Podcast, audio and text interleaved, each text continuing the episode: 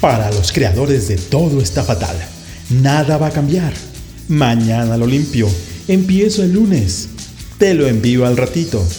Mañana empiezo a correr. Cinco minutos más y me levanto. Llega esta iniciativa al auxilio de los que quieren, de los que buscan, de los que se mueven por crear un México mejor. Bienvenidos a Yo Creo México Mejor Podcast, un espacio para descifrar juntos el nuevo ADN del mexicano, esos líderes que mueven al cambio a través de la acción. Quedan con ustedes Gaby Delgado y Carla Del Day.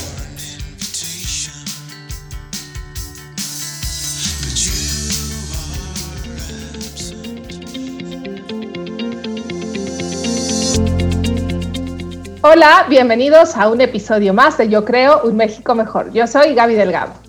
Y yo soy Carla de Alday. Y estamos muy contentas, queridos podescuchas, porque ya que estamos entrando a una época de Olimpiadas, de que se siente el sabor del deporte, quisimos traer a este espacio a un mexicano que ha puesto el nombre de México en alto, ¿no, Carla? Ahí sí, estamos súper contentas, la verdad, porque hoy tenemos un súper invitado. Es nada más que Fernando Platas, clavadista y medallista olímpico mexicano. Fernando, bienvenido. Al contrario, Gaby, Carlita, muchísimas gracias por, por la invitación y este espacio. La verdad es que siempre un gusto poder platicar. Sí, estamos, la verdad que sí, muy contentas de tenerte aquí. Y queremos eh, arrancar justo, ¿no? Por supuesto que yo estoy segura que toda la gente que nos está escuchando sabe quién eres, pero te queremos preguntar, debido a vos, que nos cuentes quién es Fernando. Habría que recordarles que soy de las épocas de los 90 y apenas empezando los 2000 así que hay que ir a, Google a, a, googlear a ver si todavía me encuentran. Pues quién es Fernando, Fernando Plantas es un mexicano, soy del Estado de México, soy el tercero de, la familia, mi primer hermano Enrique, Esperanza, este, y después yo, mi padre Fernando, mi mamá Vicky, y pues la verdad es que somos una familia muy normal, ¿no? De mexicanos, la cual mis papás siempre se interesaron por el tema de deporte, por un tema de salud, no por medallas olímpicas, sino porque mi mamá es asmática y le recomendaron el tema del deporte como un tema preventivo. Y pues de repente se dio que, se dieron las cosas y yo me encontré y me topé pues con una, con una historia increíble, ¿no? Que, que, a lo mejor ustedes que son tan jóvenes tendrían que ir un poquito al pasado pero pues bueno, México tiene una gran tradición de, mexicanos y mexicanas en, el deporte de los clavados. Desde los 40, 1940, con los hermanos Mariscal, después viene Joaquín Capilla, Álvaro Gaquiola, Carlos Girón, este, por ahí Luis Niño Rivera, Jesús Mena, Marijose Alcalá. Yo soy compañero de Jesús y de, y Marijose, soy el, menor de ellos, sin embargo, pues somos más o menos contemporáneos. Y hoy, pues bueno, hoy ya todo el mundo conoce quién es Pablo Espinosa, Romel Pacheco, Yael, Yair, en fin, todos ellos que son una gran generación y pues bueno, me topé con esa, con esa gran historia y, y de manera aspiracional quise ser parte de ese grupo, ¿no? Buenazo. Oye, gran introducción, pero a mí me gustaría que ya nos adentráramos pensando en esto que tu familia dices que, que tenía como un poco esta afición y que les gustaba el deporte por, por un tema de salud. ¿Cómo es que tú descubres y decides que vas a dedicarte a los clavados? Justamente esa es la palabra, Gaby. Este, descubro por casualidad mi papá insistía en un deporte, entonces yo empecé a nadar. La verdad es que la natación no, no, no me disgustaba, pero vamos, no me llenaba y, la verdad es que ya al final este, iba a las clases, me colaba, este, me salía del carril. Entonces mi papá insiste en otro deporte, paso a fútbol, al básquetbol, por todos. Ah, yo soy hijo del Instituto Mexicano del Seguro Social, ahí me crié en la unidad Cuauhtémoc, quienes viven ahí por el norte de la ciudad, eh, del estado, este, el Naucalpan está justamente ahí sobre el periférico y pues ahí era mi mundo, ¿no? Y aprendí a hacer muchas cosas hasta que mi papá insistió y el último deporte que faltaba era clavados, ¿no? Yo dije, no pasa nada, eh, voy en una semana, le digo que ya no me gusta y pues con el amor de papá me, saca y tan tan. Pero pues cuál fue mi sorpresa que llego, empiezo a ver la magia de, que se avientan de un trampolín, que se suben a la plataforma en cinco, que se paran de manos, que dan vueltas, que dan giros, en fin, o sea, me, me atrapó, me atrapó y fue como todos los días ir a un entrenamiento, para mí era era un parque de diversiones, ¿no? Nada más que era completamente diferente. Había camas elásticas, trampolines, plataformas, y, la verdad es que me topé también con una gran generación de entrenadores que, que sabían enseñar y que hacían que, uno se emocionara, ¿no? Y esa fue la primera etapa. Y la segunda es que conocía a los medistas olímpicos, los conocías de, de, viva voz. Este, yo terminaba de entrenar y terminaba, este, estaba entrenando Carlos Girón, este, el mismo Salvador Sobrino, mi primer entrenador, una gran generación de clavadistas y pues obviamente ahí todavía me cayó más la inspiración, ¿no? Claro. Oye, me encanta esto. Yo no sabía eh, que estuviste, o sea, que casi que fue ya tu, bueno, ya mi último deporte, ya que mi papá me deje en paz, ¿no? Ya me relajo y que me deje de dar lata. Y mira qué tal, cómo la vida te llevó a ser medallista olímpico. ¿Quién iba a pensar? Fíjate, Carla, que hay, un, hay una estadística, el Comité Olímpico Internacional hace muchas estadísticas en cuanto a los medallistas olímpicos. Y casualmente, el 70% de los medallistas olímpicos de por lo menos los últimos ocho Juegos Olímpicos han sido multideportes. Es decir, el niño ha ido a muchos deportes y de repente se topa con la magia. Pocos son los de iniciación temprana. Este, antes había un sistema, eh, estaban ustedes muy jóvenes, pero antes estaba el sistema socialista, entonces la Unión Soviética, la Alemania, la misma Cuba, ¿no? Había un sistema muy fuerte en cuanto a la iniciación deportiva, pero no, eso no es todo el mundo. La verdad es que todo el mundo trae otro sistema que es mucho más sociable. Entonces el niño, digamos que algunos somos, éramos bastante inquietos, pasan por muchos temas hasta donde encuentran poderse, poder tener el lugar ideal y pues eso, el ejercicio tiene eso, ¿no? Ole, sí, qué, bien. Y por ejemplo, yo quisiera saber ahí, después de que estuviste de hecho en muchos deportes y, ¿no? y ya te, clavas en los clavados tal cual, ¿qué es lo que más te apasiona de este deporte? O sea, ¿qué, dirías que fue lo así, esta parte que de plano te, te movió algo mucho más profundo? Eh, la primera es, esta parte que te digo, todo era nuevo, ¿no? O sea, tú vas a la escuela, a un deportivo y tirar un balón, correr. Aquí eran cosas increíbles, que no creías que alguien podía hacer, pararse manos, dar un giro, una vuelta. O sea, fue, la primera. La segunda, la magia de la competencia. Es, ese momento en donde el, el, atleta está solo, que, dicen su nombre y dicen el, nombre del clavadista, Fernando Platas, dos vueltas al frente con dos giros, son el silbatazo y la alberca se queda callada. Es magia pura. A, ver, aunque en la grada haya 50 papás o tengas una grada en Juegos Olímpicos con 15 mil espectadores, la magia es igual, o sea, ese momento es único, es adrenalina y aparte cuando tú lo haces, te tiras el clavado y lo llegas a hacer bien, porque de muchas veces que te tiras mal, lo haces una vez, una vez bien, hijo, la sensación de seguridad, estás hablando de un niño de 6, 7 años, ¿eh? que es un aprendizaje increíble. Yo soy papá, esposa y yo somos papás de dos chamacos, uno de ocho y otro de seis, Fer y Mateo, y tú los ves competir, los ves en el deporte y su carita, el aprendizaje de ganar, de perder, de, irse eh, enfrentando a sus miedos, de mejorar su versión de ellos mismos, es increíble. Y la tercera, sin lugar a duda, la historia de clavados, o sea, tener referentes de otros mexicanos como Joaquín Capilla, Carlos Girón, y que fueran mis amigos, o sea, antes de ser la lista, eran mis amigos, ellos me, cortaban, me contaban su versión original, única, inédita de su medalla, la que está ahí en el momento. Eso, eso sin lugar a dudas, fueron los tres factores que, que me hicieron que me quedara en el deporte, que soñara ser medallista olímpico y que me pusiera a trabajar en ese sueño. Claro. Oye, Fernando, ¿y cuántos años tenías cuando empezaste? Cuando empecé, eh, me acuerdo muy bien, eran dos meses antes de cumplir siete años, este, y y ahí empecé, empecé este, con un equipo que llevaba Salvador Sobrino y empezamos ahí como 20, 30 chamacos, este, todos ahí echando relajo.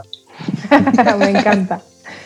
Porque me parece y que es de las cosas que a mí me gustaría preguntarte, porque de pronto en el deporte y en muchas cosas de la vida, pero en concreto en el deporte, o sea, lo que te dicen es que hay que tener un objetivo claro y trabajar para conseguirlo, ¿no? A lo mejor no sé si a los 7, 8 años tú decías yo voy a ser medallista olímpico como alguno de mis entrenadores. ¿Cuándo llega este momento en el que dices quiero ir a las Olimpiadas o voy a hacer esto de eh, como entrarle a competencias? Yo, creo que es como niño, vas aprendiendo poco a poco y hay un proceso. Este, pero yo creo que el, el, momento importante en clavados es cuando estás teniendo entre los 13 a los 15 años, más o menos. Es una etapa de madurez para que el niño pueda pasar o la niña pueda pasar a la primera fuerza. No pueden entrar antes porque hay una regla que los menores de 14 años no se pueden subir a los 10 metros, es para proteger a los niños, porque hay un momento en que ven niños de 12 años tirando 10 metros, ¿no? Entonces eso puede ser en contra de, su desarrollo. Y, a mí justamente a los 15 años en el selectivo para Juegos Olímpicos del siglo 88, yo, yo tenía 15 años, era mi segundo año de competencias en primera fuerza, primera fuerza se le dice ya cuando es la selección mayor, la que va a Juegos Olímpicos, y pues me meten al selectivo, yo fue así como, ah, pues sí, está bien, ¿no? Voy a quedar séptimo por ahí, efectivamente en tres metros quedé séptimo, pero en 10 metros de repente en la última ronda casi siempre dice cómo van las posiciones. Y en primer lugar iba Jorge Mondragón, que ya, ya había sido olímpico en el 80, en el 84, y obviamente iba para unos terceros Juegos Olímpicos. Eh, en segundo lugar iba un chamaco ahí que se llamaba Fernando Platas y en tercer lugar iba Jesús Mena. Y Jesús Mena se estaba preparando para Juegos Olímpicos. Obviamente en el último clavado gana Jesús, porque Jesús se estaba preparando para una medalla, meses después se vuelve medallista, y ahí es donde me cae el 20, ahí yo digo, oye, yo quiero la mía, o sea, es mi compañero, íbamos peleando juntos, este, ¿sabes? Empieza a caer así como veintecitos, y en ese momento, a los 15 años, tienes que tomar una decisión muy madura de, de, de, entregarte como un profesional, porque el entrenamiento que tienen todos los atletas que ustedes van a ver en Tokio es, es una vida profesional, ¿eh? es de tiempo completo, es muchos de ellos también estudian, también trabajan, pero la dedicación es completamente profesional. ¿no? Uf, sí, súper de compromiso, ¿no? Como que yo creo que sí, lo que comes, lo que respiras, lo que sueñas, lo que duermes, ¿no? Todo va encaminado a este, esta preparación. Lo acabas de describir muy bien, es, es un todo, porque no nada más es el entrenamiento, es lo que hay alrededor del entrenamiento, es tu descanso, son tus tiempos, es lo que comes, lo que duermes, eh, el entrenamiento psicológico, son ya hoy en día la gente debe entender que en la época donde el deporte y el atleta era de mucho corazón y tenía muchas ganas de ganar, eh, vamos, es, la esencia, pero hoy es ciencia. Hay metodología, hay ciencias aplicadas, tienes que tener un tema de biomecánica, tienes que tener una metodología. Todas las plataformas digitales ahora te utilizan para obviamente hacer análisis, tanto estadísticos, tanto de biomecánica, que te ayudan muchísimo como, atleta, ¿no? Entonces sí, sí es una serie de herramientas que al final del día es un proyecto de mucha gente representado en un atleta, ¿no? Sí, increíble. Y a mí me encanta cómo describías hace, ratito, como este momento en el que escuchas tu nombre, ¿no? Te acercas a la plataforma y te dicen, ¿no? Que dicen qué salto vas a hacer. Y el momento, o sea, te de verdad se me puso chinita de imaginarme lo que debes sentir, estar ahí parado esperando, ¿no? Hacer, concentrarte. Y creo que ahí el tema de la preparación mental debe ser un factor súper, súper importante, ¿no? Como esta mentalidad de, de sí lo voy a hacer, sí lo puedo lograr y cómo eh, trabajarlo hacia que sea tu amigo, o sea, casi que lo que haga que tengas éxito o puedes ir, o sea, puede ir en contra de, de tu clavado. Es, es otro entrenamiento, es otra educación que recibe el atleta, que se trabaja igual que como estás tirando clavados, haces abdominales, haces pesas, estás entrenando mentalmente no puede ser algo separado, porque al final, eh, yo un aprendizaje que tuve con la psicología deportiva es este, el psicólogo deportivo no va a llegar y va a decir, oye, pues a ver, Gaby es este súper intensa, no la vamos a cambiar para que no sea intensa. Este, Carla es súper pasiva, entonces la vamos a poner, no, no, no. Como eres, tienes Oye, que o qué onda? Nos leíste muy bien. me pasó un currículum. me pasó un currículum. No, pero el, el psicólogo deportivo, como eres, debe de sacar tu mejor versión competitiva.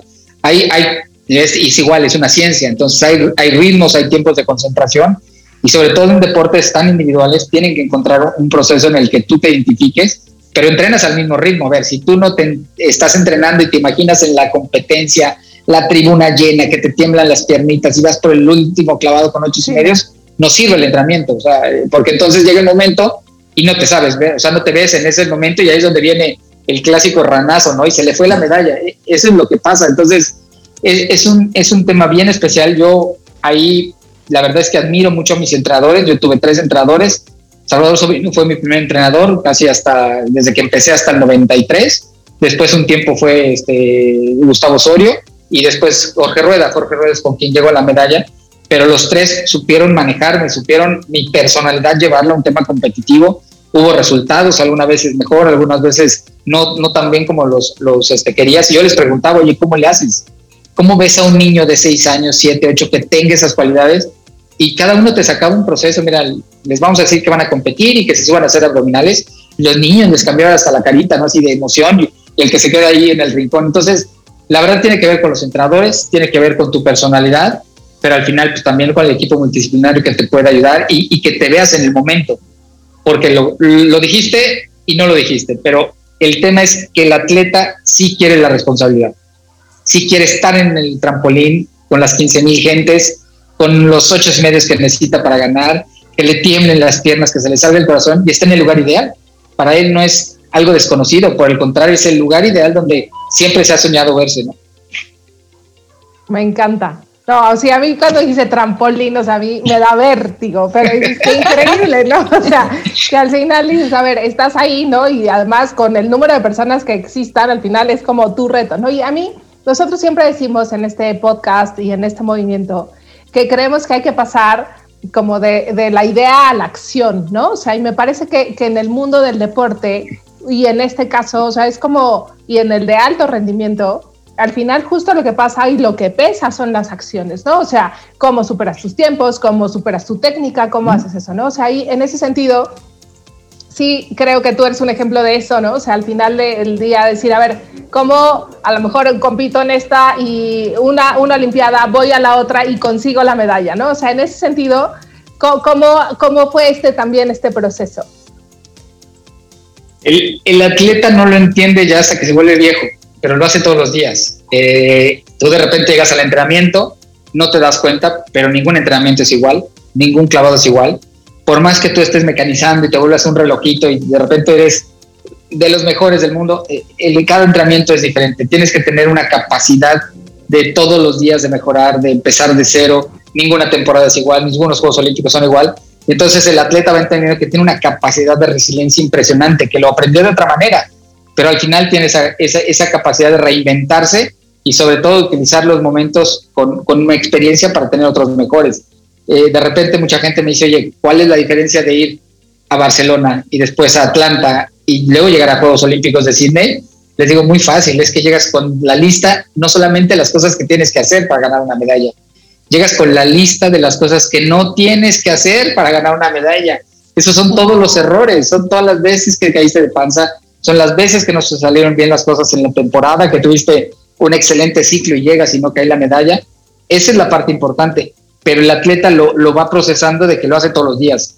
No es algo que suceda cada cuatro años, todos los días termina siendo esa parte de renovarse y de hacer el, esfuerzo, pero sobre todo eh, entiende que está en sus manos. No busca en otro lado la, la, motivación, no busca en otro lado si hay un tema del entrenador y tiene los mensajes claves y más, pero porque te conoce pero la esencia de llegar todos los días temprano al entrenamiento, hacer lo que te corresponde hacer es tuya. Y, te vas dando cuenta conforme, conforme los atletas van creciendo de manera, este, pues, experiencia, madurez. Entonces ves a esos atletas fuera de serie, ¿no?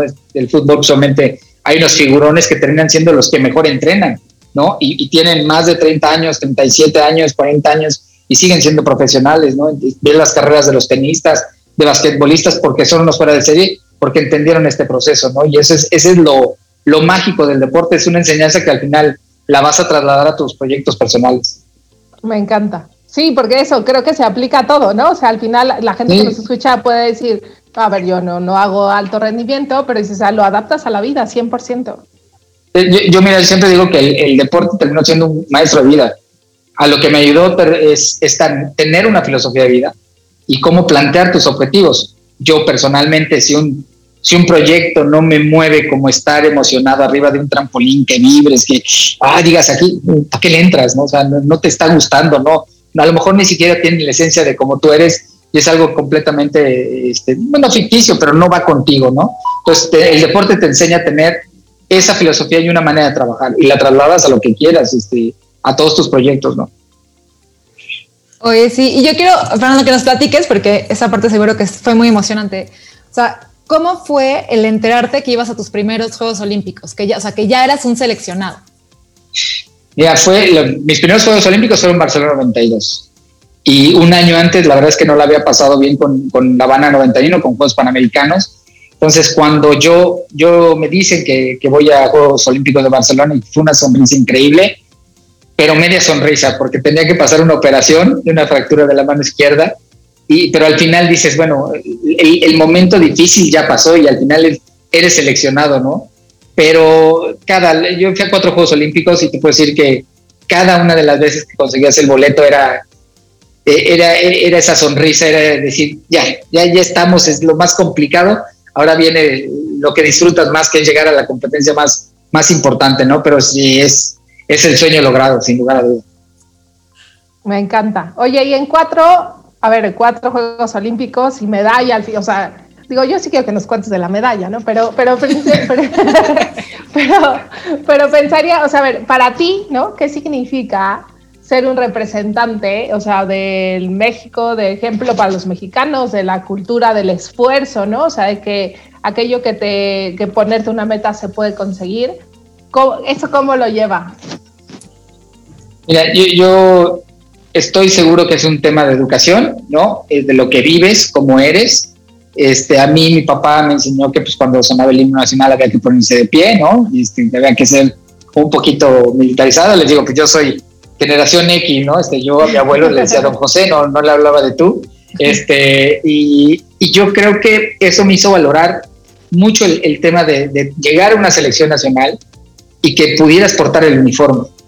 Ah, para mí eso de verdad significaba muchísimo porque aparte me encantaban los uniformes, ¿no? Yo los veía y decía, wow, yo quiero el mío. Y, y, para mí no era un juego. O sea, para mí portar el uniforme significaba que representabas a mucho, a mucho de lo que pasaba en, en, en Olímpicos. Obviamente cuando tú vives y tus amigos es un Ernesto Canto, es un Raúl González, es un Carlos Girón, pues valoras más, te, te le están transmitiendo de otra manera, ¿no? Y entonces para mí eso terminó siendo, siendo mágico. La medalla es increíble, pero ser abanderado de la delegación olímpica, híjole, tiene este sentido, es el respetar tus símbolos, el saber tu identidad, o sea, yo, yo estaba muy contento, muy seguro de cómo era yo como atleta, porque yo era mexicano y yo sabía cuál era mi estilo, mi forma de ser, y creo que eso me ayudó mucho en la parte competitiva, no estar buscando a ver cómo le hacen los chinos o los rusos, no, no, cómo se tiene que hacer, cómo lo hago yo con mis cualidades y, yo creo que es en un contexto de valores, ¿no? alrededor de, de, valorar quién eres, de tener tu propia identidad. Y sí, a mí, o sea, yo sí veo, este, el, otro día eh, justamente les ponía el video a mis hijos de cuando Checo Pérez gana en, en Dubái, ¿no? Y al, a los dos días, este, Checo se vuelve a subir al podio. Entonces tú les ves a la cara a mis hijos y de, papá, este, los mexicanos somos re buenos. Dices, ya, ya, ese era el mensaje más importante. Me encanta. Oye, ya, cuéntanos, ya le hicimos mucha, mucho tiempo aquí, pero hay que, nos cuentes de, la medalla. Cuéntanos la medalla de Sydney, que, o sea, cómo estuvo y quizá como hay unos aprendizajes como más importantes de todo ese. Híjole, ha de haber sido una experiencia increíble. Es, es una experiencia este, difícil de, de describir, porque son muchos sentimientos, ¿no? Este es, es la competencia, es la parte previa, hay un nervio, pero vives a través de tu equipo de trabajo. Tu entrenador es un, una parte muy importante porque es un, un escudo entre todo el estrés, es tu contacto entre lo que sucede a veces en los medios de comunicación, e, es esta, esta pared que puede filtrar muchas cosas junto con tu equipo multidisciplinario, tus compañeros de equipo. Este, la verdad es que siempre, desde el primer día que yo entrené con el profesor Jorge Rueda, nunca tuvimos duda de que íbamos por una medalla. O sea, yo con él empecé a entrenar este, en el 97 y de verdad siempre me decía, a ver, yo a Juegos Olímpicos no voy a jugar. O sea, yo sé a qué voy, ¿no? Y, eso me, a mí me, me, incentivaba, me hacía exigirme, pero al mismo tiempo era mucha seguridad. Cuando llega el, tema del abanderamiento, el, el, ser abanderado de la delegación es una presión extra. Al final es publicidad, es mucho, conferencia de prensa y demás y nosotros nunca lo dudamos, o sea, como que queríamos esas responsabilidades, sabíamos que nos las habíamos ganado, pero nunca dudamos de lo, de lo que teníamos que hacer, teníamos un plan. Desde el, fue el 26 de septiembre, en México eran las 4 de la mañana, en Sydney eran las 8 de la noche, y desde que empezó la competencia, nosotros sabíamos que iba a ser de las competencias más cerradas. No, no estábamos con cualquier hijo de vecino, ¿no? estaba Dimitri Sautil, que era, es uno de los máximos ganadores de medallas en este, en este deporte, pero además en ese ciclo, Dimitri había roto más de cuatro veces un récord en trampolín de 3 metros, este, la plataforma de 10 metros ni se diga, este, y el chino Sean pues no era un desconocido, Sean era medallista olímpico desde 88, era plata, este, después de Greg Luganis, y le gana a Jesús Mena, el día segundo, ¿no? Este, Sean también es medallista olímpico en Barcelona, también es medallista olímpico en Atlanta, de hecho es el campeón olímpico de la prueba de trampolín de tres metros, y, nosotros tenemos nuestro plan, o sea, nosotros sabemos, a mí me gustaba la presión, a mí me gustaba la competencia, y yo iba a tirar primero, entonces para mí era estarlos presionando como cuchillito de madera, estar ahí tras de ellos, y, y era reventar, reventar en la presión, entonces la verdad es que se resume en la última ronda, yo tiro mi clavado, salgo con Jorge, este, la verdad es que yo ahí ya no podía de los nervios, ahí sí me doblaban las piernas, Este, y Jorge me dice, ya hiciste tu trabajo, me dice, siéntate, ve la competencia, esto es, esto es lo tuyo. Y vemos cómo falla Dimitri Sautín, cae corto, y Dimitri hace 703.20. Yo hago 708.42. Y el último que tiraba era Johnny. Este, Jorge me dice, va a fallar, va a fallar. Le digo, no digas nada, ya. Eh, se para Johnny, da las vueltas, entra al agua y volteamos a, ese tablero enorme que estaba en la, alberca. Aparte, pues en Sydney y los deportes acuáticos eran deporte nacional, ¿no? Entonces, grada de inmensa de 15 mil gente, es una pantalla enorme y sale Johnny China 708.72. Ese, esa fue la diferencia. Y nosotros, yo estaba contento. La verdad es que también me había costado ya dos ciclos olímpicos, ¿no? Y no, no había llegado la, la medalla, entonces yo estaba tranquilo. Este, nadie, todo el mundo te pregunta, oye, ¿qué pasa? Se, se, dicen cosas feas, se hacen caras, el que gana se burla de los... No, no, no, pues éramos amigos, ¿no? Desde el, desde el 88, desde el 90, Johnny, este, de Dimitri yo, este, Johnny también. Entonces, nada, te felicitas, son, son tus amigos, toda la vida terminas compitiendo con la gente que, que conoces y el momento es único porque viene una avalancha de emociones, pero tú no puedes hacer nada, ¿no? Tú estás serio, vives a, tu, a través de tu entrenador, tus compañeros de equipo, estás en Sydney, estás a miles de kilómetros de México y hay banderas mexicanas, te gritan, todo el mundo te conoce, entonces es, es increíble. Qué maravilla, o sea, y claro, y luego el orgullo de estar ahí, decir, ya no voy a podium, me parece que debe ser increíble, ¿no? Dije, este, yo, yo me preparé para todo, la competencia, la verdad es que todo lo que sucede después no estás preparado para ello, si te agarra en curva, te subes al, eh, yo me acuerdo que iba eh, en el podio y decía, este, no la vaya a regar, no me vaya a subir antes que el otro, eh, tonterías, claro, Y, además yo soy así, entonces bueno, y, después vienen las entrevistas, viene todo lo que pasa y, no dimensionas, no, nunca terminas de dimensionar lo que pasa, inclusive regresando a México. Y después conforme pasa el tiempo, este, pues no dimensionas, yo todavía hoy en día, este, que un señor se pare y le diga, mira hijo, este, este señor canoso, te voy a enseñar un video, fue medallista, ¿no? Es increíble, yo lo disfruto, es otra etapa y es otra época y al final siempre va a ser un orgullo, ¿no?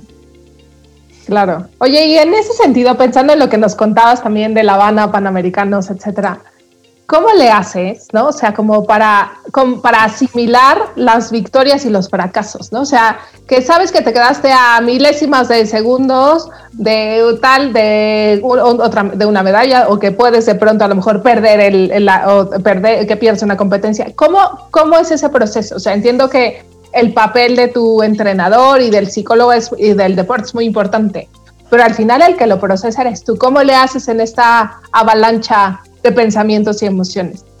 Es, es una muy buena pregunta, Gaby, porque el atleta se tiene que volver objetivo. Y entonces no puedes empezar a poner pretextos para evaluar eso. Lo primero que tienes que hacer es contundente con tu análisis. Entonces, el día que caes este, de espalda en un clavado de casero, tienes que salir y decir, ¿qué hice? ¿Qué hice mal? Y la respuesta tiene que ser inmediata, no puedes decir, bueno, es que voló el... No, no, no. Yo quise hacerlo perfecto, quise hacerlo de cosas que no, no había entrenado, cosas que no sabía hacer, lo tenía que haber hecho igual que siempre. Este, y de esa manera es la única. Si tú pones un pretexto, el asimilarlo se vuelve un camino eterno, no hay manera. Este, yo quedé séptimo y octavo en Atlanta y yo creo que eso fue lo más difícil porque no había pretexto. Para Barcelona eh, tenía una lesión, pero para Atlanta no había. Y tuve que sentarme y decir, a ver, ¿qué pasó? Hice esto mal, yo hice la estrategia, yo tomé la responsabilidad, no ocupé a mi equipo multidisciplinario, no estaba haciendo equipo, me fui por el grado de dificultad, o sea, te empiezas a deshacer, yo me acostumbro a ser mi peor juez, entonces ya cuando viene la otra crítica, pues hasta suavecita la sientes, ¿no? Pero tiene que ser tu análisis, ¿no? No puede haber otro, no hay pretextos, eh, eso, eso es algo que el atleta se vuelve inclusive hasta medio intenso, eh, por eso a veces los atletas no podemos ser entrenadores, porque ese manejo es diferente y sobre todo cuando tienes alto nivel, esa parte no puedes llevarla al atleta, es, otro perfil completamente.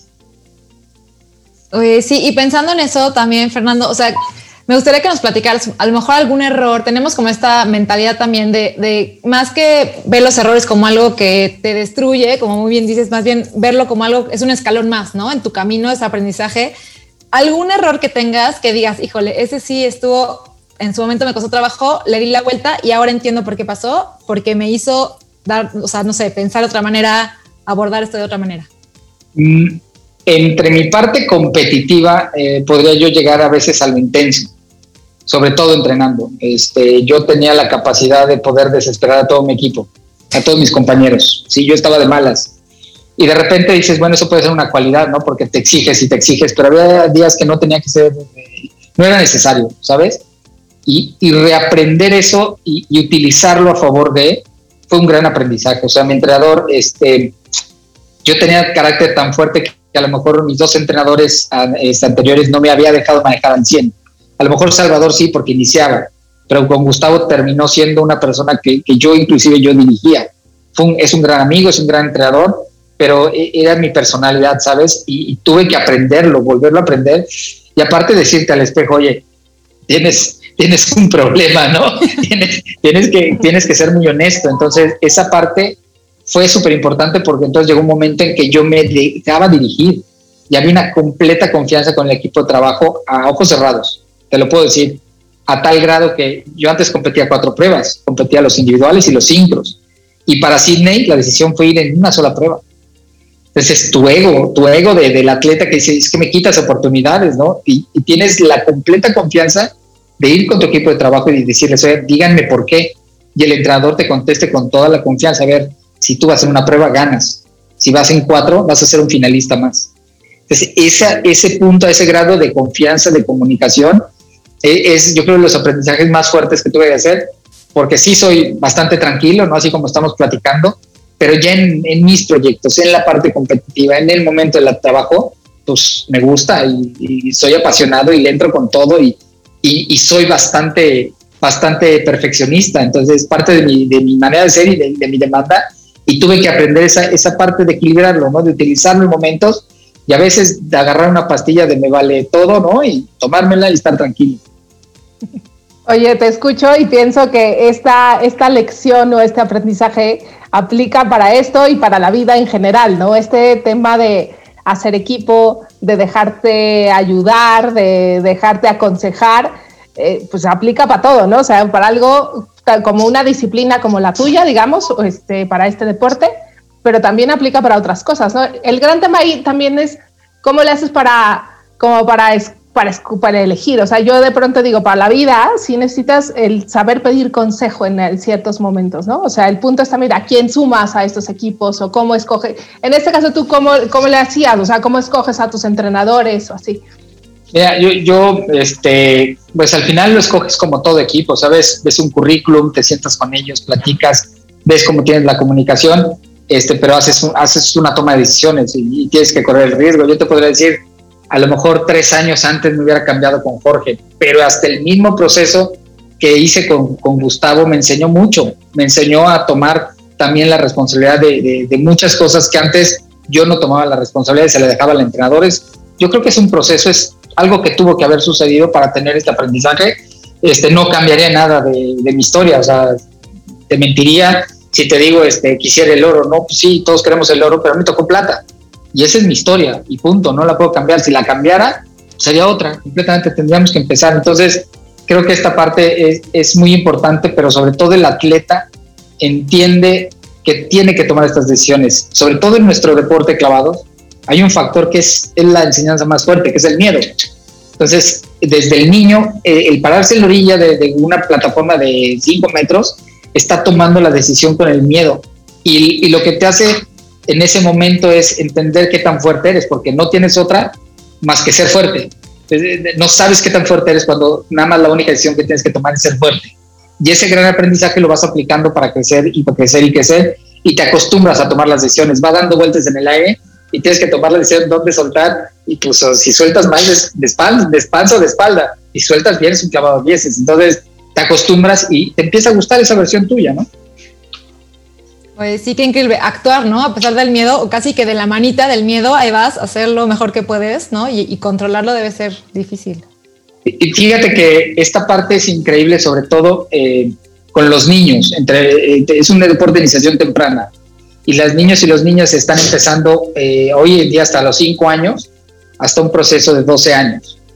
Eh, el manejar el miedo primero es, es, increíble, pero lo que tú estás haciendo es personas súper seguras. Independientemente si el día de mañana el atleta así bajo Juegos Olímpicos, lo que tú quieras, esta actividad a los niños les, genera una seguridad increíble. Entonces de repente ves chamaquillos que están brincando las camas elásticas y brincan para allá y para acá. Entonces es, es una dinámica increíble que al final sí, sí, sí este, hay un perfil importante para, sobre todo en los deportes de, iniciación temprana. Oye, y tu historia claramente y tú son súper inspiradores, pero a mí me gustaría saber que nos platicaras, a ver, a ti quién te inspira, ¿no? O sea, tus entrenadores, ¿no? Tus amigos que eran ya medallistas, pero cuéntanos, o sea, alguien más que te inspirara, ¿cómo, cómo es? Mm, pues yo creo que es un todo. Este, a mí me, me tocó, digo, yo tuve la fortuna de ver a los maestros olímpicos en esta gran época del, entre los 80 y el 88. Entonces, por ahí estaba el 84 también, Los Ángeles 84. Yo llegaba al Comité Olímpico, veía estos grandes atletas, este, Ernesto Canto, Raúl González, este, Daniela Aceves, muchos de ellos, y los veía de carne y hueso. Eso fue algo que me, impactaba. Yo los veía, los veía entrenar y decías, madre, o sea, qué, qué manera de entrenar. Entonces, creo que ese, ese sin lugar a dudas tengo que decir que ese fue un principal factor. Y, y, después, la verdad, creo que empecé a, ver figuras solamente, en mi época era Michael Jordan, ¿no? Y era la figura, o sea, el hombre que era, cambiaba todo, este, el Dream Team me toca justamente en los Juegos Olímpicos, ver entrar este monstruo de mercadotecnia, o sea, en Barcelona salía el camión del Dream Team y salía un helicóptero arriba, casi casi escoltando, entonces me tocó esa parte y yo dije, wow, a mí me gustaría tener un legado de esos. Y, y creo que ese fue una, un gran aprendizaje de todo esto, el legado pero además la verdad es que eh, mi papá siempre tenía, tenía comentarios increíbles. O sea, mi papá, yo, mis ídolos son mis papás, ¿no? Te lo tengo que decir la verdad. Porque además de, de, inspirarme a seguir soñando con esto, tenía el comentario exacto, ¿no? Me decía, está padrísimo, ¿y tú qué estás haciendo, no? Ay, esas cosas eran increíbles de mi papá. Y, y, yo hasta la fecha le digo, oye, ¿cómo? O sea, ¿cómo le hiciste para que yo quedara en ese lugar y pudiera, y me dice, te dejé ser? porque yo no sabía nada de clavados. O sea, mi papá nunca me decía aguas, ¿no? Este, toma las mejores decisiones, no lo vais a regar, mira esto, aquello. Parece que como papá, esto te puede pasar. Pero me dejaba tomar mis decisiones, irme a vivir a Mérida este, siguiendo mi entrenador, cambiarme de entrenador, este, irme a vivir solo, todas esas decisiones papá me decía, está bien, tómala, no te preocupes, yo te apoyaré, te va bien o te va mal, ¿no? Me encanta. Sí, creo que, que, al final ese acompañamiento también es como va ayudando y va fortaleciendo las propias decisiones, ¿no? O sea, y decir, puedo, me puedo equivocar, pero, pero hay un colchoncito abajo también que me apoya, ¿no? Eso siempre ayuda también. Las bases. Eh, fíjate, lo, pues ahora sí que hablo de lo que sé, pero el deporte de los clavados, tú ves a un atleta que tira cuatro y media vueltas al frente, ¿no? Este, dos al frente con tres giros, para manos, este, girme atrás, dos vueltas, todo ese rollo así, trabalenguas. Y al final, cuando algo está mal en todo eso, la técnica es regresar a las bases. Cuando tiene problemas esas cuatro y media, lo regresas al trampolín de un metro y lo pones a hacer un simple, un clavadito al frente. Y ahí limpias todos los errores que tiene. Pues la, la, vida yo creo que es así, sobre todo los errores, los momentos difíciles. Yo acostumbraba a llegar a casa de mis papás y, no, y a chillar, o sea, y ahí, esa, es, esa es la parte de tu base, no, no inventas el hilo negro. Yo creo que hay muchas cosas en el deporte que cuando funcionan hay que repetirlas, pero cuando tú tienes tus bases sí te permite subir y, ver eh, otro nivel de, todas las cosas. Totalmente. Oye, ya hace ratito nos decías esto que, veías con tus hijos de del si el checo, esta competencia, y seguramente te pasará, o sea, te pasó, ¿no? En estos, en los Juegos Olímpicos, nosotros de pronto decimos que hay muchas cualidades que tenemos los mexicanos, atributos de los que hablamos poco. ¿no? O sea que hacemos hincapié en las cosas negativas que tenemos y de las que hacemos, ¿no? Y que es necesario hablar de estas cualidades, porque en la medida que las visibilicemos, de que hablemos de ellas, nos damos, las vamos interiorizando y las vamos viviendo mejor, ¿no? En esta experiencia tuya de representar a México en competencias internacionales, ni más ni menos que olímpicos, de verte y compararte con otros. A mí me encantó esto que decías de, esto lo hago a la mexicana, ¿no? O sea, eh, como esto va a ser mi clavado, o sea, no voy a copiar la técnica de otros, ¿no? En ese sentido, para ti, ¿cuáles son estas cualidades de las que deberíamos, que tenemos y deberíamos hablar más? yo creo que el mexicano cuando encuentra la manera de competir, se vuelve muy competitivo es impresionante lo competitivo que puede ser. Y de repente no tenemos, no tenemos la facultad de estar viendo nuestros propios ejemplos. Somos tan aspiracionales que vemos ejemplos muy grandes y de repente nos olvidamos de los que tenemos. Pero tienes un Julio César Chávez, que es de los mejores boxeadores de toda la historia, un Ricardo Elfinito López, un Horacio Llamas, un gran jugador de la NBA, Eduardo Nájera. Tienes un maratonista que ganó tres veces la maratón de Londres, Dionisio Cerón, y que la gana de una manera impresionante como Germán Silva, ¿no? Tienes este, pues, Soraya Jiménez, una de las primeras medallistas de oro en un, en un deporte completamente que se tenía la idea que nada más era de hombres y llega y destroza todos los paradigmas, ¿no? Es que tienes a la mejor atleta eh, en vida con tres medallas olímpicas como es María del Rosario, que es un ícono en el tema del taekwondo, ¿no? O sea, pues, ella y todos los que son multimedallistas olímpicos hablan de tú, ¿no? Y lo tienes de casa. Eh, este, entonces, cuando el, mexicano pasa esa barrera, rompe los paradigmas y entra al espacio donde le gusta competir, es un monstruo. Yo sí creo que tenemos una capacidad de competir impresionante. Creo que tenemos una, una cualidad que es esta alegría de poder estar en los momentos difíciles sin dejar de sonreír. Creo que es una cualidad que tenemos que a veces nos dicen, es que tómalo en serio. Ah, a ver, o sea, no, este, si nos reímos de la muerte, ¿por qué tendría que cambiar mi manera de ser? Al contrario, me divierte competir, me divierte estar con los mejores del mundo y, deberíamos de hacerlo. Este, a mí, por decir la, actitud del Canelo, se me hace una gran actitud de, de, un, de, un, atleta profesional. ¿Por qué no? O sea, ¿por qué si eres el mejor no puedes decir, soy el mejor? ¿No? Ah, es que eso no se dice, no, no, no, no pequemos de, humildad. Si eres el mejor, pues eres el mejor y punto. Este, creo que hay una cualidad, sobre todo, esta, esta que siempre decimos, es que el mexicano lo resuelve en el último momento. Ese es lo que requiere a veces en el deporte y en muchos espacios. Ese momento en donde cae en el trampolín y tiene que salir y viene dando vueltas, tiene que acomodar ese. Ese momento en donde da la patada, donde da el golpe, donde da el raquetazo, el tiro, pues son los momentos icónicos del deporte y, creo que sí son cualidades que tenemos como que, que las terminamos, este, que nos las terminan enseñando desde casa, ¿no? O sea, tú resuélvelo, ¿no? Y, lo resuelves. Este, creo que esta alegría, esta capacidad de competir y, y, de, y de romper muchos paradigmas. Yo creo que las nuevas generaciones sí están en una, una mejor situación de, de, de, ya no tener tantos paradigmas, de verse a nivel mundial, ¿no? Este, nosotros de repente llevábamos dos, tres años y nunca habíamos visto tirar un, un clavista chino, ¿no? Porque no se podía viajar tanto y de repente cuando ya lo tienes ahí, dices, wow, y, ya después se vuelve en el día a día, pero hoy la serie mundial, muchos, muchos de los deportes ya tienen mucho, este, mucho intercambio y sobre todo en, deportes donde los mexicanos han, han demostrado que, que, son de los mejores del mundo, ¿no?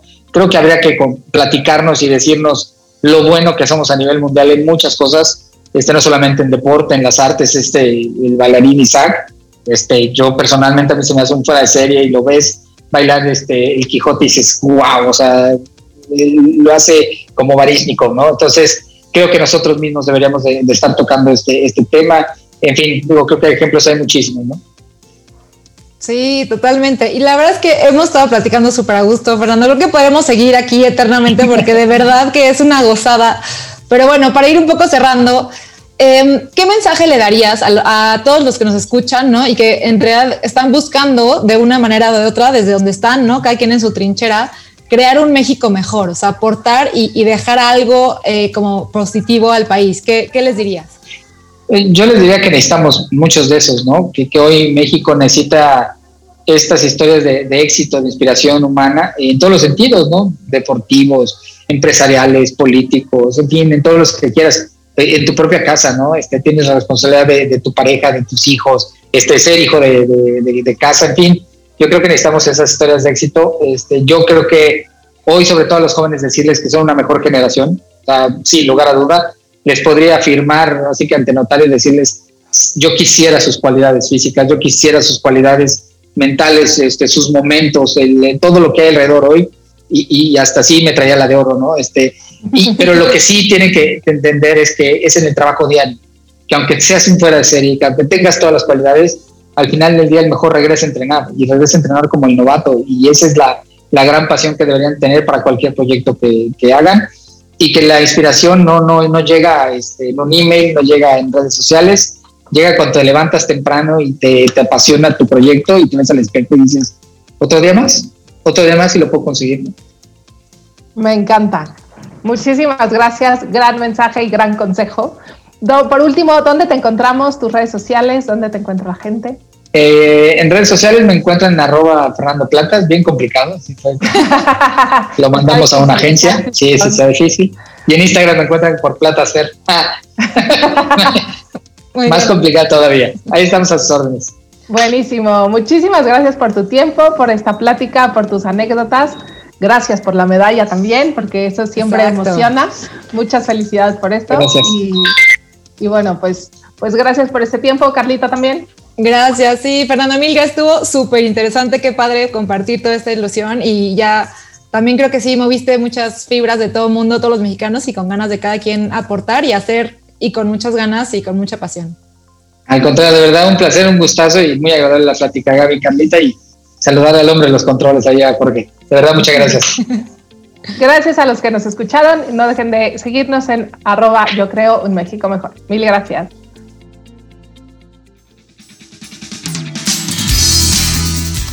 Gracias por sintonizarnos en Yo Creo México Mejor podcast, el espacio para descifrar juntos el nuevo ADN del mexicano, esos líderes entre nosotros que mueven al cambio a través de la acción. Nos escuchamos la próxima. Yo creo México Mejor Podcast. Es una producción de A Favor de la Mejor Asociación Civil. Todos los derechos reservados.